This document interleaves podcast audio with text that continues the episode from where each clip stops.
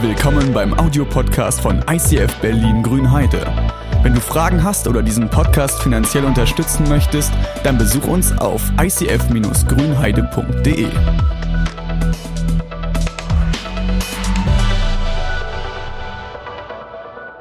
Ben hat es gerade schon gesagt, mit vielen Leuten kannst du echt eine Menge erreichen. Wenn wir zusammenarbeiten, können wir halt auch solche Camps dort organisieren. Meine Frage ist aber, wir können mit vielen Leuten viel erreichen, aber was willst du eigentlich erreichen? Was oder wie stellst du dir ein ideales Leben vor? Wie sieht ein ideales Leben bei dir aus? Wenn ich bei mir daran denke, denke ich mir, okay, ich habe zwar viele Wünsche, also so Ziele, die wir uns setzen, die ich gerne mal erreichen würde, so Länder, wo ich gerne mal hinreisen würde, aber das ist für mich alles nicht das Wichtige, dass ich sage, klar, ich würde gerne mal die Staaten bereisen, aber selbst wenn das nicht klappt, ist das nicht das, was ich unter einem idealen Leben definiere. Wenn ich gucke, was ist ein ideales Leben für mich, dann ist für mich der Punkt, der sagt, ich möchte am Ende meines Lebens sagen können, ich habe das gemacht, wofür mein Herz gebrannt hat. Ich habe meine Begabungen voll eingesetzt, ich musste mich nirgendwo zurückhalten oder irgendwie einschränken. Und das, was ich gemacht habe, hat einen positiven Einfluss auf mein Umfeld gehabt. Dass wenn ich hier weggehe, kann ich sagen, ey, mein Leben hat seinen Sinn erfüllt, ich habe einen Zweck gedient und ich habe mein Umfeld positiv verändert. Und dabei glaube ich, sind viele von uns einig, wir wollen logischerweise das machen, wonach wir Spaß haben. Wir wollen unsere Gaben nutzen, wo wir richtig gut sind.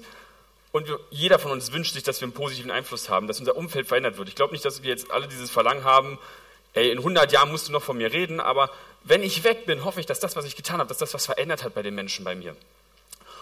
Und ich glaube, wir können zusammen sagen, wir wünschen uns den Sinn unseres Lebens zu finden. Wir wünschen uns den Sinn unseres Lebens zu erfüllen, herauszufinden, wozu bin ich eigentlich hier und das auch auszuleben.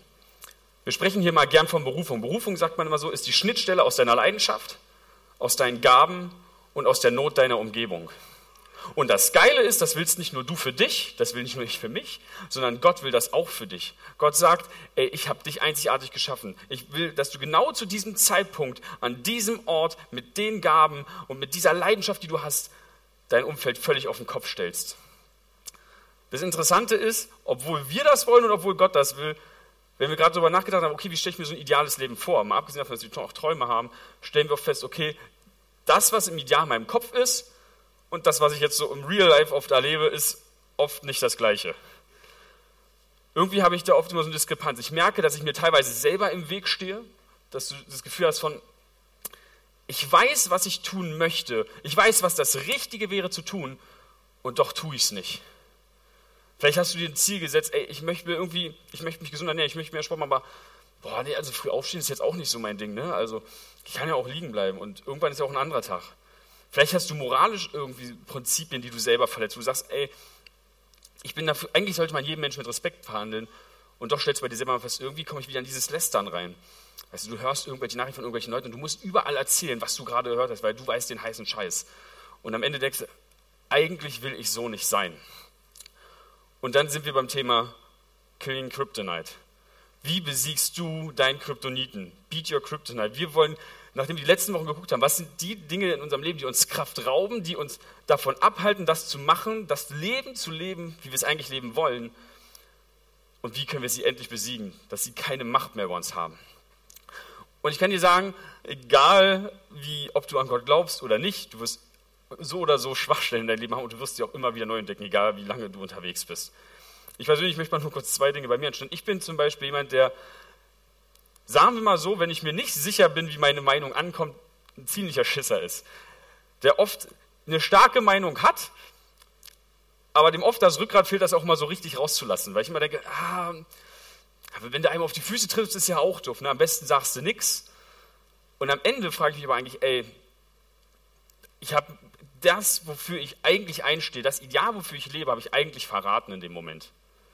Manchmal gibt es Momente, wo mich einfach so eine Angst überkommt. Gerade auch am Anfang meiner Zeit, wo ich angefangen habe zu predigen, ich, habe es gehasst, vor Menschen zu reden. In der Schule war ich immer froh, wenn irgendwer anders einen Vortrag gemacht hat. Ich wollte einfach nur schnell hin, irgendwas sagen und dann möglichst schnell wieder weg von der Bühne oder vor der Tafel weg. Aber irgendwie habe ich gemerkt, Gott will mich hier haben und ich bin nicht der, äh, der, perfekte Redner. Ich kann mir nach jeder Predigt immer wieder sagen, ey, das und das hätte besser sein können, das hättest du anders machen können. Aber trotzdem stelle ich mich meine Angst, weil es das ist, wofür ich brenne. Und ich glaube, dass auch du irgendwo Kryptoniten in deinem Leben hast, wo du Dinge hast, mit denen du zu kämpfen hast.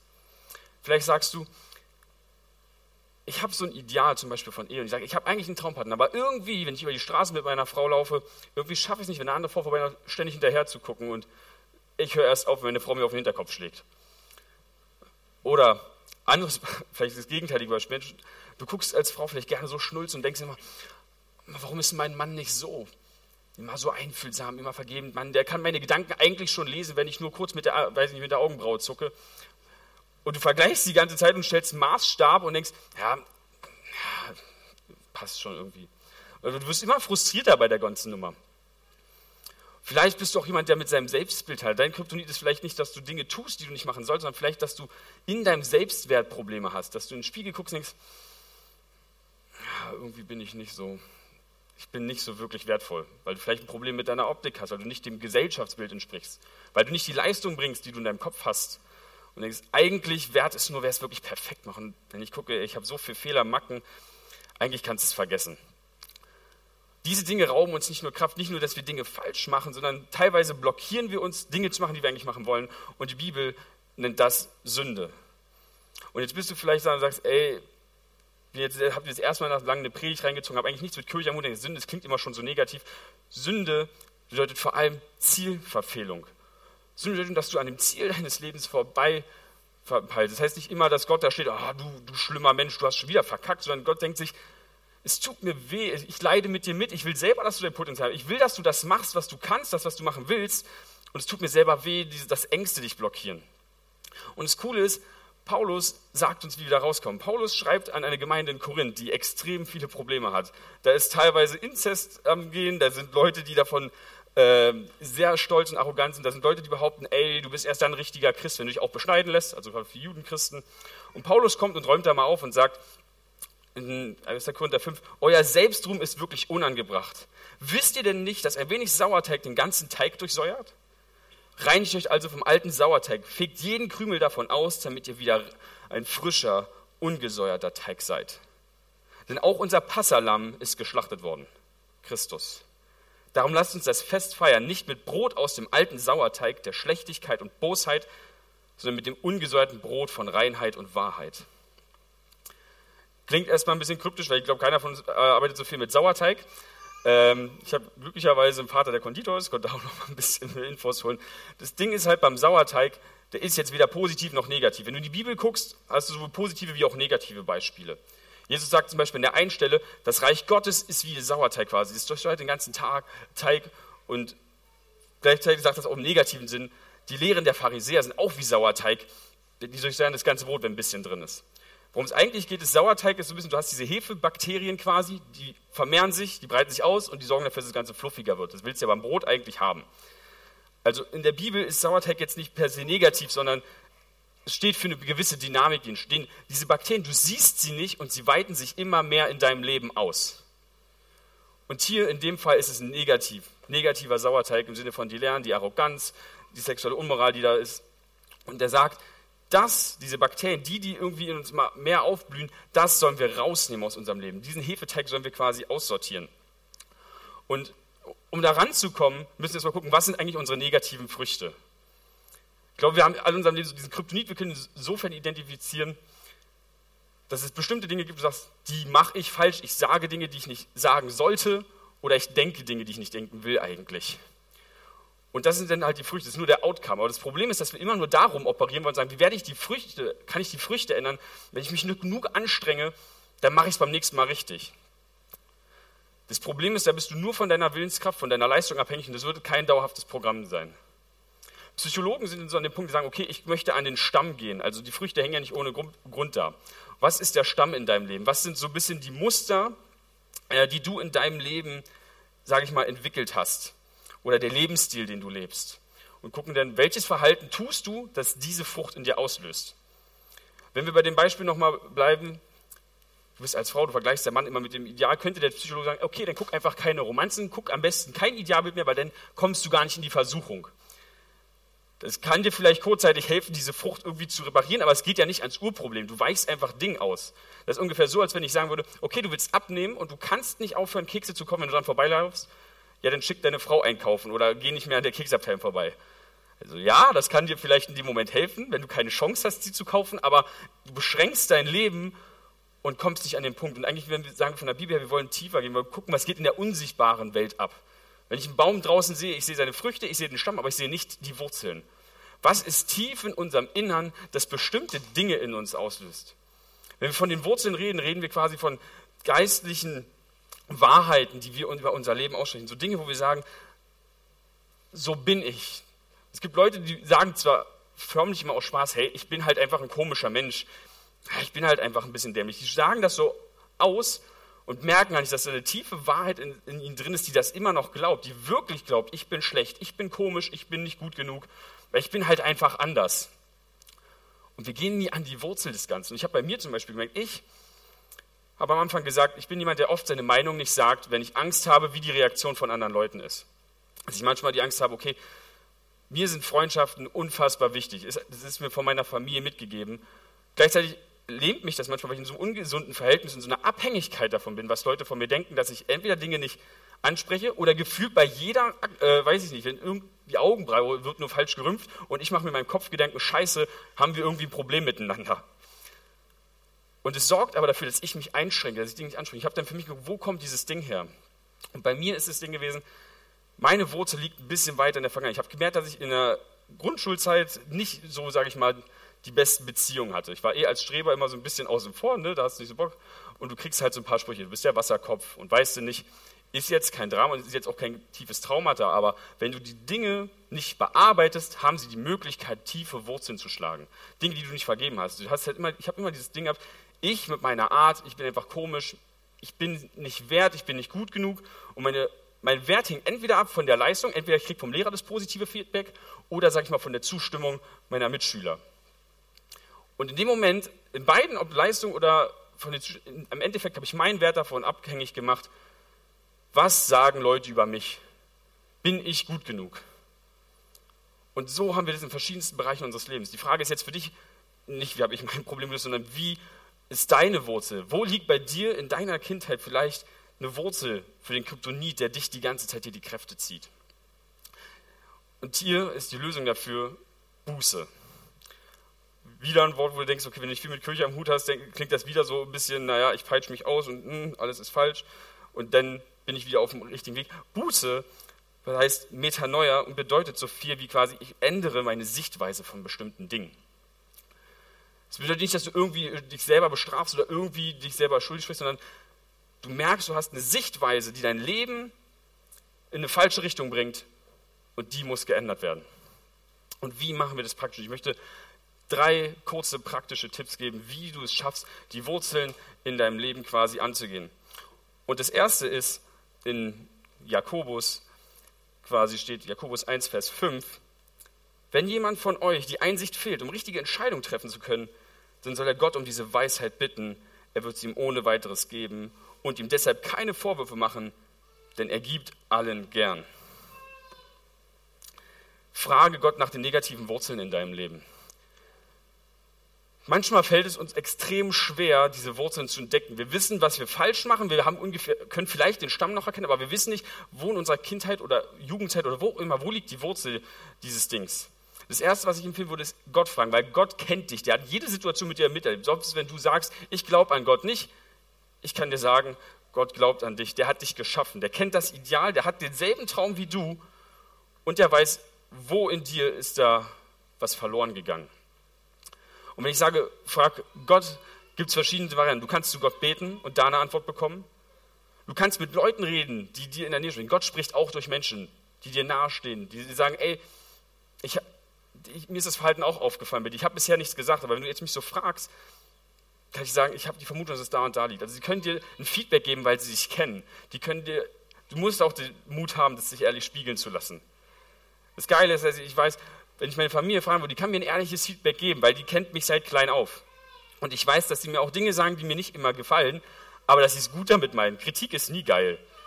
Aber in dem Moment, wo du fragst, hast du die Chance herauszufinden, wo bei dir die Wurzeln liegen. Und dann geht es darum, diese Wurzeln quasi auszutauschen, die alten Wurzeln auszureißen und neue einzubinden. Tausche deine negativen Wurzeln gegen Gottes Versprechen aus.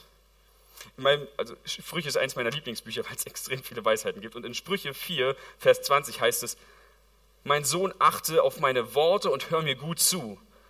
Lass sie nicht aus den Augen, bewahre sie in Herz und Sinn, denn sie sind Leben für die, die sie finden und Gesundheit für den ganzen Leib. Salomo war der weiseste Mann, heißt es immer in der Bibel, für Weisheit gebetet. Und da, hier heißt es quasi aus der Perspektive Gottes, höre auf meine Worte, lass sie tief in dein Herz und in deinen Sinn hinein. Und das Coole ist, das Wort, was da steht, heißt nicht nur meine Worte, das, was ich sage, sondern es kann sogar übersetzt werden mit meine Versprechen. Wenn wir Gottes Versprechen in unser Leben hineinlassen, austauschen, nehmen wir das, vielleicht hast du dieses Schönheitslied, Mensch, ich bin erst wert, wenn ich so aussehe, wenn ich so einen dicken Hintern habe wie die Schauspielerin auf der Leinwand oder wenn ich so fette Muskeln habe wie Jason Statham oder weiß weiß ich. Du hast irgendwie so ein Idealbild und dann, wenn ich so aussehe, bin ich wertvoll. Und das nimmst du raus und guckst nicht nach diesem Bild und Maßstab, sondern guckst, was sagt Gott dazu. Wenn du zum Beispiel ein Problem hast, wirklich was dein Äußeres angeht, sage ich dir, lies mal gerne Psalm 139 nach dem Gottesdienst. Dort sagt dir Gott ganz klar, wie wertvoll du bist, dass du einzigartig geschaffen bist auf eine Art und Weise, wie es nicht zu beschreiben ist und diesen Wert dir neu zu setzen. Du definierst Gesundheit neu. Für mich war es dran zu sagen, ich definiere meinen Wert neu. Ich, nicht meine Leistung macht mich wertvoll. Nicht die Tatsache, ob meine Predigt perfekt ist oder ob ich das, was ich in meiner Uni mache, meine Bachelorarbeit perfekt ist, sondern die Tatsache, dass ich meine Leidenschaft verfolge. Ich gebe mein Bestes und ich werde auch weiter wachsen, aber ich werde genauso oft wieder Fehler machen und neue Kryptoniten quasi sammeln. Aber ich gebe weiter mein Bestes und ich bin wertvoll, so wie Franz von gesagt hat, aufgrund des Künstlers der mich geschaffen hat. Nimm Gottes Versprechen an. Und dann ist ganz wichtig noch der letzte Schritt. Im dritten Schritt heißt es nämlich, ein Vers weiter, mehr als alles hüte dein Herz, denn aus ihm strömt das Leben. Schütze deine neuen Wurzeln. Schütze deine neuen Wurzeln, weil wenn du diese neuen Versprechen annimmst, wird es immer wieder, unsere, sowohl du hast Menschen in dem Leben, die andere Sichtweisen haben. Unsere Gesellschaft trägt manchmal andere Werte. Wenn du dein, die Versprechen, die Gott dir gibt, nicht schützt, wenn du dieses neue Denken nicht schützt und diese alten Haar, vielleicht ist doch ein bisschen was dran an diesem Leistungsdenken, vielleicht muss ich doch perfekte Leistung bringen, um was wert zu sein. In dem Moment verlierst du es wieder. Du schmeißt das Gute raus und nimmst das Alte wieder an. Hier gilt es, dich abzuschirmen, dir selber zu sagen, wenn du merkst, du wirst versucht, dagegen zu sprechen und die Wahrheit wieder wach zu rufen. Mehr als alles behüte dein Herz, denn aus ihm strömt das Leben. Ich möchte dich herausfordern, weil ich weiß, wie schwer das ist. Wenn ich sage, du willst deinen Kryptoniten besiegen, das ist nichts, was du heute anfängst und morgen bist du fertig. Das Thema Leistungsdruck, ich habe keine Ahnung, wann mich das beschäftigt. Aber ich merke, ich komme Stück für Stück vorwärts. Ich merke, wie Gott Stück für Stück einen Weg mit mir geht. Und ich immer wieder vor einer Predigt dann aufwache und sage, ey, ich gebe mein Bestes. Gott, was du mir aufs Herz gelegt hast, das werde ich sagen. Ich werde danach wieder Dinge finden, die ich besser machen kann beim nächsten Mal. Aber es macht meinen Wert nicht anders. Auch wenn es manchmal Freundschaften gibt, die auseinanderbrechen. Wenn auch mal eine Krise kommt, weiß ich, okay, eine Freundschaft, die hält was aus. Ich darf meine Meinung sagen. Ich darf auch mal was sagen, was vielleicht nicht populär ist und nicht angenehm ist. Aber ich weiß, selbst wenn sie mich ablehnen, selbst wenn ich Menschen verliere, die mir wichtig sind, mein Wert ist davon nicht abhängig. Ich kann dir sagen, das, was ich mache. Es gibt Leute, die sagen, boah, ich finde das mega geil, was du machst. Es gibt andere, die sich denken, Tim, du schmeißt dein Leben weg. Puh, ich würde ja mal was Sinnvolles damit anfangen. Und egal, was beide Seiten sagen, mein Wert hängt von dem Künstler ab. Und so ist es auch bei dir. Du hast den Kryptonit, du siehst vielleicht eine Schwäche in deinem Leben, eine Sünde, die dich aufhält oder begrenzt. Ein Verhalten, was du mal wieder machst und wo dir einer sagt, ey, das ist nicht gut, was du machst. Nur weil dir jemand Kritik sagt und sagt, das ist nicht gut, heißt es das nicht, dass dein Wert anders ist, sondern er möchte dir helfen, in die Berufung reinzukommen in dem Moment, wo du dich Gott zu und deiner Sünde abwendest, besiegst du den Kryptoniten in deinem Leben. Nimm Gottes Versprechen in deinem Leben an. Ich möchte dich ermutigen, dass gerade jetzt, wenn der letzte Song kommt, du die Möglichkeit nutzt. Ein, du hast wahrscheinlich mehrere Kryptoniten, die dir vielleicht im Kopf aufploppen, die du in deinem Leben hast. Nimm dir einen davon raus und fang an, mit dem zu kämpfen. Frag Gott nach der Wurzel. Tausch sie aus. Und was immer auch Gott dir gibt, schütze es damit du weiter in deiner Berufung leben kannst. Das ist das Geniale. Gott hat gesagt von Anfang an, ich liebe dich, ich habe dich einzigartig geschaffen. Ich will, dass du deine Berufung lebst. Und ich, ja, ich sehe die Momente, äh, Bereiche in deinem Leben, wo du abbiegst, wo du falsch abbiegst und wo du Dinge tust, die du selber nicht willst, wo du dich selber beschränkst, wo du Dinge tust, die du vielleicht eine Sekunde später bereust, aber ich liebe dich immer noch. Und ich weiß, dass du es alleine nicht schaffst, aber ich sage, ich liebe dich so sehr, um dir zu zeigen, dass du immer noch wertvoll bist. Ich werde Mensch ich sterbe, ich vergieße mein Blut würde lieber sterben, als dass ich die Ewigkeit ohne dich verbringe. Das ist das, was Jesus am Kreuz sagt. Und er ermutigt dich, du hast die Entscheidung, dieser Anker, den wir mal zeigen, ist dein Moment, wo du dich entscheiden kannst. Halte ich mich an Gottes Versprechen fest? Nehme ich dieses Versprechen an, trotz des Scheiterns, das ich täglich bei mir sehe? Oder fahre ich ins alte Muster zurück? Du kannst dich dafür entscheiden. Und wenn du sagst, ich will den Kryptoniten, dann möchte ich jetzt einfach für dich speziell beten und dich segnen. Gott, ich möchte dir danken, dass du uns einzigartig geschaffen hast. Du siehst die Schwachstellen in unserem Leben, die Kryptoniten, die uns Kraft rauben. Und ich möchte dich bitten, dass jeder einzelne von uns, der heute hier ist, der sich entschieden hat, den Kryptoniten zu besiegen zu wollen, der in der Berufung und den Sinn seines Lebens leben will, dass du uns hilfst. Ich möchte dich bitten, dass du unsere Wurzeln aufdeckst und uns die Kraft gibst, diesen Kampf zu kämpfen, bis wir wirklich in der Freiheit leben und unter deinem Segen wirklich das erfüllen, wofür du uns berufen hast.